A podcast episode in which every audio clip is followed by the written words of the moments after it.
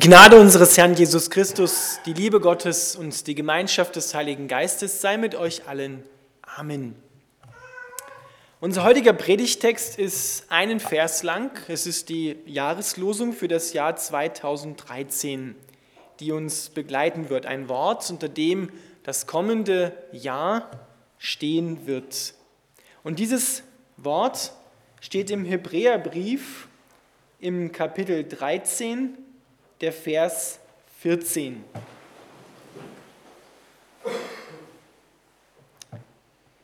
Denn wir haben hier keine bleibende Stadt, sondern die zukünftige suchen wir. Denn wir haben hier keine bleibende Stadt, sondern die zukünftige suchen wir. Herr Jesus Christus, wir bitten dich, dass du uns deinen Heiligen Geist sendest, dass er Raum in unserem Herzen greift und dieses Wort uns offenbart. Amen. Ihr dürft wieder Platz nehmen.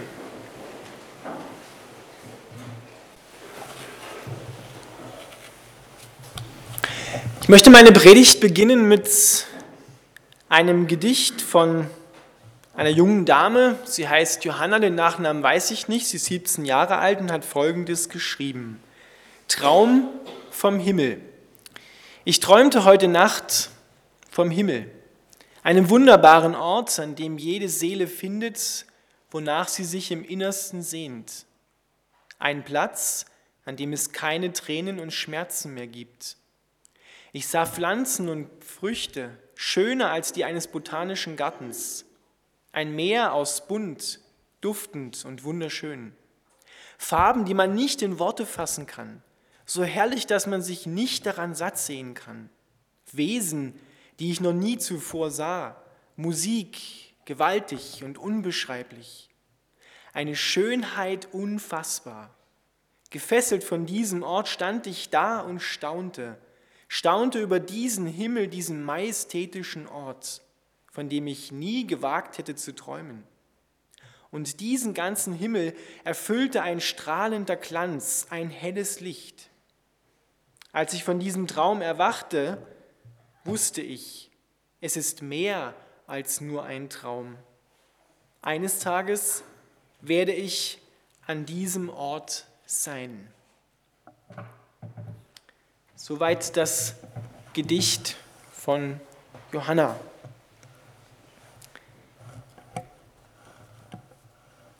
Die Jahreslosung für das Jahr 2013 lädt uns dazu ein, uns mit dem Himmel zu beschäftigen. Mit dem Himmel uns zu beschäftigen, natürlich nicht erdvergessen, sodass wir vielleicht denken, ja, jetzt müssen wir das alles hier vergessen und heben ein bisschen ab, sondern der Himmel ist genau das, von dem Jesus Christus in der ganzen Bibel redet. Das, was er gesagt und was er getan hat, zeigt uns, wie es im Himmel zugeht. Er bringt, als er kommt, Weihnachten, auf die Erde seine ganze himmlische Welt mit. Und alles, was er sagt, ist ein Ausdruck des Himmels, des Lebens des Himmels. Und das Himmelsleben ist Gott, ist Jesus Christus. Und wir sehen an diesem kurzen Vers aus dem Hebräerbrief, dass alles, was wir jetzt hier erleben und erfahren, oder sagen wir es mal genauer, größtenteils alles das, was wir hier erleben und erfahren, vorläufig ist. Das Endgültige, das kommt erst noch, aber hat wundersame Weise auch schon begonnen in Jesus Christus und für jeden, der an Jesus Christus glaubt. Ich höre immer wieder, wenn manche Menschen einen runden Geburtstag feiern, der über 30 ist, so 40, 50, 60, naja, was kann jetzt schon noch kommen? Jetzt geht es eigentlich nur noch bergab bis zur Pension dann hast du vielleicht noch ein paar Jahre und dann springst du in die Kiste. Es geht nicht bergab, sondern es geht bergauf. Auch mit 50, auch mit 60, mit 70, mit 80, mit 90 und mit 100 geht es immer bergauf und nicht bergab. Weil wir haben hier keine bleibende Stadt, sagt der Hebräerbrief, sondern die zukünftige suchen wir.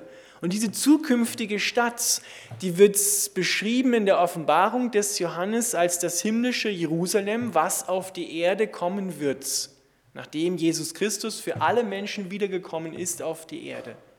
Das himmlische Jerusalem, diese Stadt. Und interessant ist, dass Gott hier in ganz vertrauten Worten redet.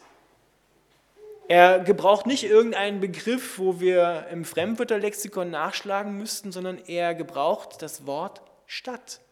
Unter einer Stadt kann sich jeder etwas vorstellen.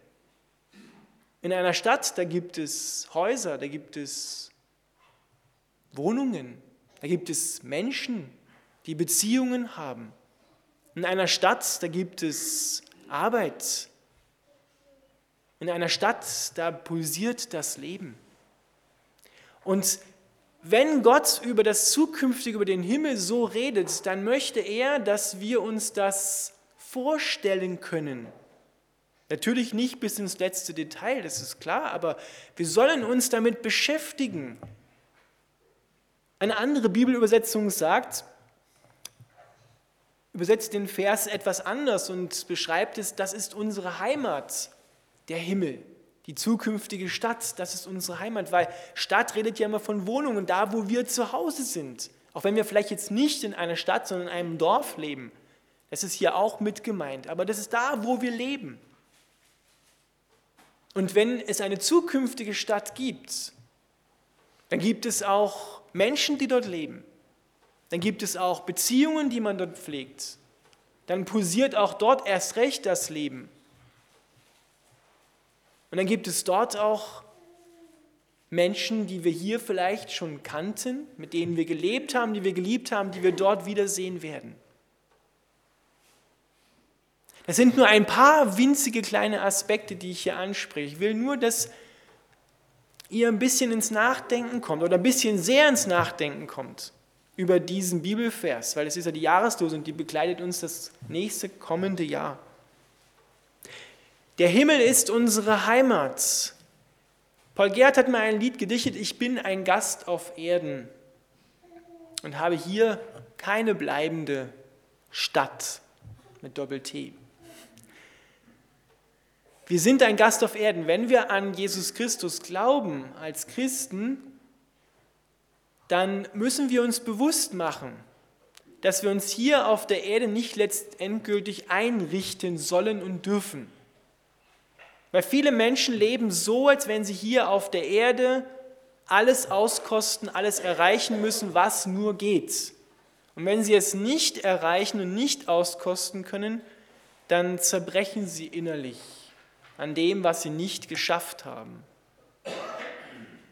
Oder gehen vielleicht sogar über Leichen, um das zu erreichen. Dieser Vers macht uns deutlich, ich muss eines Tages auf der einen Seite alles lassen, was ich hier habe, und ich darf es eintauschen gegen das Zukünftige, gegen das, was kommen wird, gegen den Himmel. Und der Himmel bleibt, der ist ewig. Das, was wir hier haben, müssen wir eines Tages loslassen. Das letzte Hemd hat keine Taschen. Du kannst nichts mitnehmen, bis auf eine Sache. Es ist deine Beziehung zu Gott und die Beziehung Gottes zu dir. Das bleibt. Weil Jesus hat gesagt, alles wird vergehen, Himmel und Erde werden vergehen, aber meine Worte vergehen nicht. Und in seinen Worten ist beinhaltet, wenn wir an ihn glauben, dann haben wir das ewige Leben. Dieses Wort gilt. Auch mit und in und durch deinen Tod hindurch gilt dieses Wort. Und er ist mit dir da drin unterwegs. Und das ist das Einzige, was bleiben wird. Und alles, was auf dieser Grundlage in deinem Leben gewachsen ist, wird bleiben. Die Beziehung zu dir und der, der diese Beziehung hat, wird neues Leben empfangen. Als Christen müssen wir auch bereit sein, das, was wir hier haben, nicht in dem Sinne so festzuhalten, dass wir den anderen neben uns aus dem Blick verlieren. Weil viele Menschen in unserer Welt leben sehr auf sich bezogen, sehr selbstsüchtig und sehen ihre Umgebung, ihre Mitmenschen nicht, sondern suchen nur ihren eigenen Vorteil. Und mit diesem Vers werden wir aufgefordert, weil wir hier keine bleibende Stadt haben, also wir dürfen das gebrauchen und nutzen und uns daran erfreuen an dem, was wir haben, aber wir dürfen auch wissen und müssen wissen, wir dürfen unser Herz nicht daran hängen, an das, was wir haben und was wir erreicht haben, sondern wir müssen bereit sein, dass er in unser Leben hineinspricht und sagt, geh du auch an Orte, wo andere vielleicht wegschauen, wo andere nicht hingehen und such dort die Menschen, die meinen Trost und meine Hilfe brauchen. Und da dürfen wir nicht sagen, ah, das passt mir gerade nicht, ich habe gerade keine Zeit oder der, zu dem ich gehen soll, der passt mir nicht. Sondern müssen wir bereit sein, aufzustehen und dorthin zu gehen. Das kann auch Leiden bedeuten. Die ersten Christen, die im römischen Reich unter den römischen Kaisern in der Christenverfolgung gelitten haben und gestorben sind, die haben eine ganz starke, feste Erwartung gehabt auf diese zukünftige Stadt, auf das, was kommen wird, auf den Himmel. Und nur deswegen konnten sie so leben, wie sie am Ende ihres Lebens gelebt haben, konnten in Liebe den anderen begegnen und nicht in Hass. Und konnten freiwillig ihr Leben hingeben im Glauben an Jesus Christus. Aber wenn ich nicht weiß, was auf mich zukommt, nach meinem eigenen Tod, dann werde ich hier alles festhalten wollen, was ich kriegen kann. Und dann werde ich auch nicht von mir loslassen können und nicht frei sein, frei die Liebe Gottes zu empfangen und weiterzugeben.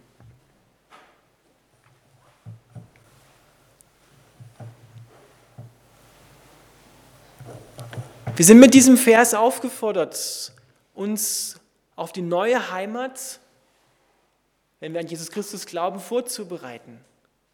Uns den Reiseführer dahin geben zu lassen, es ist der Heilige Geist, und mit ihm die Karte mal zu studieren, was uns da erwartet. Und die Karte, die steht in der Bibel drin, überall da, wo über den Himmel gesprochen wird, über diese zukünftige Welt Gottes. Und die ist so real, wie ich jetzt hier vor euch stehe. So real ist die, auch wenn wir sie nicht in dem Sinne sehen können. Es gibt Menschen, gerade in den letzten 10, 20 Jahren, die von Gott das Vorrecht bekommen haben, Paulus hat es auch schon mal bekommen, einen Blick in den Himmel tun zu dürfen und die darüber Bücher geschrieben haben. Und in diesen Büchern kann man nachlesen, was sie erfahren haben. Und diese Bücher, ich habe einige von denen gelesen, die stimmen mit dem, was in der Bibel drin steht, über den Himmel überein. Und die haben das real gesehen und es hat ihr Leben total verändert. Und warum hat denn Gott am Ende der Bibel vor allem, aber auch woanders über den Himmel geschrieben? Damit wir heute schon wissen, was uns später einmal erwartet, wo wir hingehen. Wie könnten wir denn sonst von einem lieben Menschen Abschied nehmen am Grab, wenn wir nicht wüssten, dass es da mehr gibt, ein größeres gibt und einen, der das wirklich das letzte Wort über unser Leben spricht und der uns liebt? Wenn wir wüssten, mit dem Tod ist alles aus, dann bräuchten wir auch nicht auf den Friedhof mehr gehen und von Gott reden. Da sind wir als Christen gefragt. Was glaubst du eigentlich, was da kommen wird und wer da kommen wird? Für dich persönlich, für andere mag das ja gut und leicht sein, das zu glauben, aber was glaubst du für dich persönlich? Und wenn du weißt, dass nach deinem Tod der Himmel kommt und der heute schon angebrochen hat in Jesus Christus, weil wir haben ja eine Beziehung zum lebendigen Auferstandenen, der im Himmel ist und der Himmel umgibt uns und jetzt halte ich fest, der will sogar in uns drin sein, der Himmel, durch den Heiligen Geist, weil der bringt nämlich den Himmel in dein Leben hinein und fängt an, ihn schon mal auszubreiten, um dich dann später ganz hineinzunehmen. Das ist doch gewaltig. Wir leben also als Christen mit Bürgerrecht heute schon, wenn wir glauben an Jesus Christus, im Himmel. Und nicht nur auf der Erde. Ein Teil von uns ist auf der Erde, aber auch ein ganzer Teil ist immer im Himmel. Wir sind sozusagen die Schnittmenge von Himmel und Erde durch den Heiligen Geist, der in uns lebt. Und das dürfen wir spüren, das hat seine Auswirkungen. Denn wenn ich weiß, was da kommt und wenn ich heute schon Erfahrungen mache mit dem Himmel, mit Jesus Christus, dann wird immer mehr Freude in mein Leben hineinkommen. Und selbst wenn ich dann durch schwierige Zeiten gehe, weiß ich, das ist nicht das Letzte, was ich hier erlebe. Es gibt noch einen danach und einen darüber hinaus mit Jesus Christus.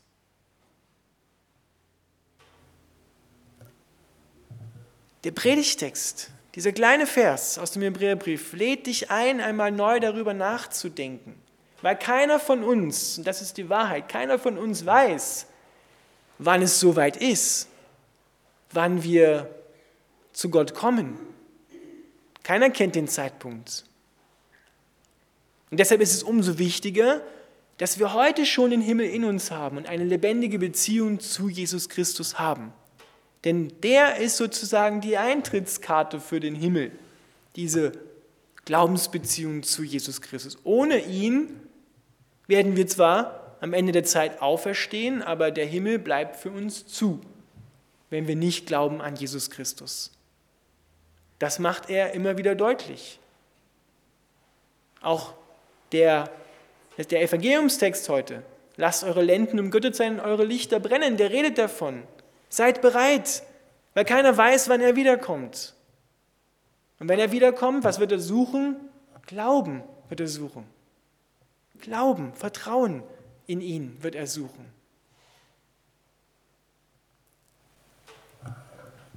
Wir müssen nicht alles was schön ist hier auf der Erde lassen und dann schweben wir irgendwo auf der Wolke rum im Himmel, sondern wenn Gott in vertrauten Kategorien redet von Stadt und einer Stadt, wenn wir genau hinschauen, ist das die Hauptstadt des Himmelreiches, das himmlische Jerusalem. Da gibt es noch mehr, da gibt es Landschaften, da gibt es Felder und Wiesen. Und das kennen wir ja hier auf, auf der Erde. Und viele Menschen haben Angst, an den Himmel zu denken, an den Himmel, an Gott zu glauben, weil sie denken, jetzt muss ich all das, was hier schön ist auf der Erde, muss ich lassen. Deswegen bleibe ich lieber hier auf der Erde. Es mir, gefällt mir besser. Weil im Himmel weiß ich nicht, was auf mich zukommt. Aber wir sollen uns damit beschäftigen, mit dem Himmel, weil das ist deine Heimat. Dort kommst du einmal hin. Wie in ein Land, was du fährst, was du besuchst, da beschäftigst du dich ja vorher auch mit. Ja? Urlaubsland. Nur dass es so ist, dass wir nicht ja nur in Urlaub fahren, sondern dort bleiben, für eine Ewigkeit bleiben. Deshalb sei ermutigt, dass es mehr gibt als das, was du siehst und das, was du vielleicht so normal spürst.